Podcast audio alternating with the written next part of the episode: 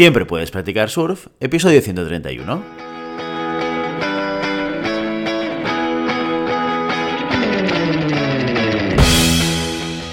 Bienvenido y bienvenida a Siempre puedes practicar surf, el podcast diario sobre recursos humanos. Este podcast está pensado para profesionales de recursos humanos, gerentes o jefes de equipo y podrás encontrar técnicas, consejos, ideas, conceptos y noticias sobre la gestión de personas. Eso sí, con un enfoque práctico y aplicable. Hoy episodio 131 del viernes 26 de noviembre del 2021, programa muy interesante porque lo dedicamos a vuestras preguntas concretas con retos sobre gestión de personas y recursos humanos. Pero antes dejadme que os recuerde que podéis encontrar más contenido en nuestro blog e información sobre nuestros servicios en nuestra web en globalhumancon.com. Desde allí os podréis apuntar a nuestra newsletter para no perderos nuestros webinars, streamings y todo el contenido y actividades que organizamos desde la consultoría Global Human Consultants. Y el último día de la semana lo dedicamos a resolver todas las dudas que nos hacéis llegar a través de nuestras redes sociales. Queremos estar aún más cerca de vosotros y nada mejor que participando vosotros mismos en nuestro programa. Enviad todas las preguntas que queráis. Empezamos.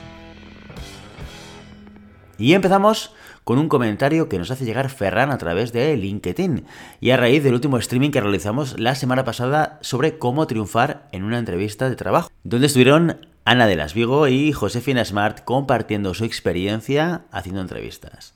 Y Ferran nos decía lo siguiente en LinkedIn. ¿Y para cuándo un streaming de cómo hacer bien una entrevista de trabajo desde el punto de vista del técnico de selección? También sería interesante. ¿Qué preguntas por parte del consultor favorecen el talento del candidato? ¿Cómo debe ser la experiencia del mismo durante el proceso? ¿Cómo detectar el talento en el entrevistado? ¿Qué temas tratar y cuáles no? Siempre nos centramos en quién es entrevistado y pocas veces en quién entrevista. Un saludo.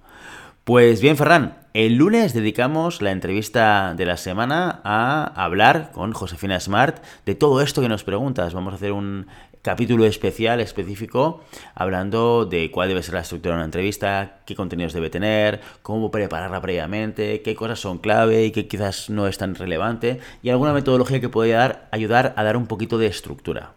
Dicho esto, que te recomiendo y te invito a que escuches este episodio, Voy a intentar responder alguna de tus preguntas. La primera era sobre qué preguntas favorecen el talento del candidato. Pues bien, eh, las preguntas al final no son más que una herramienta o un recurso que utilizamos los que hacemos entrevistas para indagar, para conocer, casi como si fuésemos un poco Sherlock Holmes. ¿eh? Es una manera de poder entender y poder visualizar qué es lo que ha hecho el candidato y de qué manera y qué ha sido prioritario para él o para ella. Eh, por lo tanto, no sé hasta qué punto es un elemento que favorece el talento como un elemento que nos ayuda a nosotros a indagar y a entender mejor a ese candidato. Lo que sí que favorece el talento o que brille el candidato en una entrevista, el candidato o la candidata, es todo lo que vamos a construir alrededor de la entrevista en términos de contexto y de ambiente. No es lo mismo que yo reciba al candidato directamente, luego hagas entrar en una silla y le bombardea preguntas, que contextualizarlo, explicarle qué es lo que vamos a hacer, qué tipo de elementos van a ser importantes para el puesto de trabajo. Es decir, calentar un poco esa entrevista para que el candidato o la candidata, cuando ya estemos metidos en la parte relevante, que son las preguntas, que es el proceso de indagación, pues eh, que esté lo más relajado y relajada posible. ¿Para qué? ¿Por qué? Porque de esta manera nos va a poder explicar con mejor capacidades qué es lo que ha hecho y qué ha sido importante para él o para ella. Por lo tanto, cuando me preguntas sobre la experiencia del mismo, yo soy de los partidarios que piensan que a un candidato o una candidata le tenemos que poner las cosas fáciles. No es un proceso de tensión, no vamos a medir el nivel de estrés. Eso, si queremos medirlo porque el puesto de trabajo conlleva unos niveles de estrés importantes y tenemos que medir la capacidad de gestión del estrés, lo vamos a hacer a través de otras pruebas específicas, no a través de la entrevista. Por lo menos es lo que hacemos nosotros. ¿Qué temas tratar y cuáles no? Pues aquí vamos a tratar todos los temas que sean relevantes para el puesto. ¿Cuáles no son relevantes? Prácticamente en el 99,9 periodo por ciento de los casos, si no en el 100%. Pues la religión, el estado civil, si el candidato o candidata tiene hijos o hijas. Bueno, todos aquellos temas que son más personales, que de alguna manera han sesgado durante muchas décadas los procesos de selección, llevando a conceptos como alguien que tenga familia es más estable, o alguien que está en edad de empezar una familia puede ser un problema en el corto plazo, etcétera, etcétera. Son elementos que en la realidad a día de hoy son absolutamente irrelevantes, no son importantes, porque las capacidades, competencias y talentos de una persona son las cosas realmente relevantes e importantes que vamos a tener o que queremos entender dentro de una entrevista de trabajo. Eso sí, sí que vamos a preguntar con detalle qué es lo que ha hecho, cuándo lo ha hecho, cómo lo ha hecho, cómo se relacionó con otras personas en un equipo, qué tipo de objetivos consiguió o qué considera él que, fueron los resultados que esta persona consiguió, etcétera, etcétera. ¿Vale? Nos vamos a centrar sobre todo en la parte competencial, en la parte de habilidades y en la parte también de los procesos de decisión. Oye, ¿por qué cambiaste este puesto de trabajo? ¿Qué es lo que te llamó de esta empresa? ¿Por qué decidiste dejar esta otra? ¿Y esto por qué lo preguntamos? Porque nos interesa mucho saber cuál es el proceso de decisión del candidato y esto nos habla de cuáles son sus valores y cuáles son sus prioridades vitales, lo que nos permite hacer el match con la cultura y los valores y el propósito de la empresa cliente. Y aquí muchos os preguntaréis, bueno, pero mm, en muchas de estas cuestiones el candidato o la candidata tienen alta capacidad para poder engañar, mentir.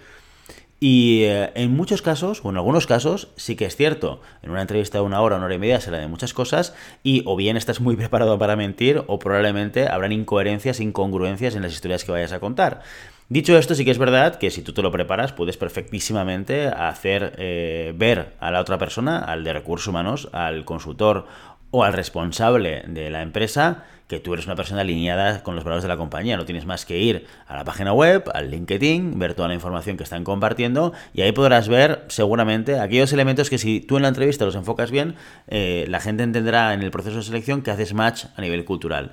Pero pero esto es hacerse trampas al solitario, porque al final ya os puedo garantizar que uno de los máximos elementos que hacen que una relación profesional termine es el desencaje cultural, porque esto en el corto plazo podemos pensar, bueno, mm, por situación de la empresa, por tipo de empresa, por saber que me pagan, estoy dispuesto hacer un poco de mercenario. Esto tiene las patas muy cortas, con el tiempo te vas a quemar, a los tres meses, seis meses vas a ver un desencaje porque la compañía tiene una manera de pensar, de actuar, de procedimentar y de tomar decisiones que van a estar constantemente en conflicto con tu manera de pensar. Por lo tanto, insisto, si tu planteamiento o el planteamiento de un candidato o candidata es el de por todas, todas conseguir ese trabajo, independientemente de ese encaje cultural, se va a estar equivocando. Espero, Ferran, que o estas respuestas o las que te daremos el lunes con Josefina ayuden a todos aquellos que se enfrentan a entrevistas por primera vez y que pues no tienen puntos de referencia. Y ahora nos vamos a la siguiente pregunta con Mónica, que tiene la siguiente duda. Dice, hola, actualmente estoy enfrascada en el estudio de una empresa que tiene muchos empleados contratados por horas, tipo eventual. ¿Cuál sería la mejor solución para que una empresa de este tipo gestione sus recursos humanos? ¿Cómo podría consolidar una cultura fuerte y efectiva? Muchas gracias. Bueno, Mónica, pues eh, es, es un caso muy, muy específico. No nos cuentas mucho sobre qué tipo de empresa es, en qué sector está, ¿vale? Y esto quizás sería algo relevante para poder responder a tus preguntas. Pero vamos, vamos a ver, vamos a ver esas preguntas. Solución para que una empresa gestione sus recursos humanos. Pues en este caso seguramente estamos hablando de una empresa con una alta eh, actividad industrial, entiendo, donde la producción eh, industrial o agraria podría ser también, donde la producción es un elemento clave y por eso necesitas recursos en términos de personas que son eventuales. Es muy importante que cuando yo tengo una producción tenga la gente para poder hacerla y cuando no la tenga que no tenga esa gente, porque si no me implica un coste que sobre el margen del producto, pues me puede apretar muchísimo y puede hacer que el negocio funcione o que no funcione. Esto pasa en algunos sectores donde los márgenes son muy cortos y donde el impacto del número de personas trabajando también es muy alto en términos de costes. ¿Cómo poder solucionar esto? Al final aquí hay dos elementos muy importantes. Bueno, si quieres tres elementos muy importantes. Por un lado tienes el negocio, que en este caso sería la producción. Es muy importante tener muy claro, y esto ya no tanto depende de recursos humanos, sino seguramente de la área de producción, cuáles son las planificaciones de producción, ¿vale? Porque esta es la única manera de poder saber cuántos recursos de personas yo necesito. Por tanto, estar muy cerca de la gente de producción para entender, planificar y prever cuál es el número de personas que se necesita para cada turno, para cada día, para cada momento, para cada temporada, para cada campaña, para lo que haga falta. ¿Vale? ¿Por qué? Porque tienes que trabajar con un poco de antelación. ¿Cuál es el segundo elemento clave? Bueno, eres tú, eres la persona de recursos humanos, que es la que va a balancear y la que va a entender esas necesidades en términos de recursos de personas para ser capaz de poder dar salida a la producción que eh, se está proveyendo desde, desde el área de producción en este caso. Y luego el tercer elemento, ahí necesitas un partner en general, ¿vale? Normalmente eh, un buen partner es una empresa de trabajo temporal, es una ETT, que son las consultorías que más fácilmente poder dar respuesta a cubrir perfiles más de producción, más operativos, más de línea, si quieres, y a una velocidad mucho mayor. ¿Vale? Entonces, tú necesitas tener o plantear alianzas estratégicas con consultorías de, trabajo temporal, que son las que te puedan dar el servicio y que pueden reaccionar con tiempo, pero tienes que tener muy claro también la alianza interna con producción para poder hacer la planificación previa y que no te pille el toro, ¿eh? para poder dar, al, en este caso, a la empresa de trabajo temporal el tiempo suficiente, que estas suelen ser muy rápidas, este tipo de compañías, ¿eh? pueden cubrir las posiciones pues en uno, dos, tres días están muy acostumbradas justamente a cubrir el gap en este tipo de organizaciones. ¿eh? Con lo cual, con, con, muy poco tiempo puedes llegar a cubrir un, un cierto volumen de, de, recursos de personas para hacer tipos de producciones. Y respondiendo a la parte de la cultura, muy importante. Bueno, muy importante en compañías, eh, como tú comentas, tipo eventual, pero en cualquier tipo de compañía. Yo desde mi punto de vista, no hay una gran diferencia entre la construcción de una cultura fuerte y efectiva en una compañía donde la mayor parte de las personas que trabajan allí tienen contratos indefinidos y por tanto pues están mucho más tiempo trabajando de manera constante y continuada que aquellos que tienen una alta parte de sus empleados que son eventuales. ¿Por qué? En estas circunstancias, si te fijas y analizas, y esto creo que es un elemento eh, que podría ser interesante en el estudio de la empresa que estás haciendo, seguramente en ese, en ese perfil, en ese conjunto de personas que trabajan por horas o en tipo eventual en esta empresa, habrá algunas que repetirán más y otras que repetirán menos. Esto es lo que llamamos en recursos humanos los empleados fidelizados y los no fidelizados. ¿eh? Los fidelizados, ¿qué son? Son aquellos que Oye, cada vez que yo necesito a alguien, sabes que, tienen disponibilidad. ¿Por qué? Porque aparte de trabajar en esa campaña concreta o, estar a disposición de la empresa cuando tiene trabajo puntual, hacen muchas otras cosas. O sea, tienen la vida un poco, digamos, solucionada a nivel de trabajo en trabajos diferentes. Con lo cual, oye, hay una punta de trabajo, llámame a mí que yo voy a ir porque me interesa, porque quiero ganarme un extra, pero yo normalmente estoy trabajando en otro tipo de cosas.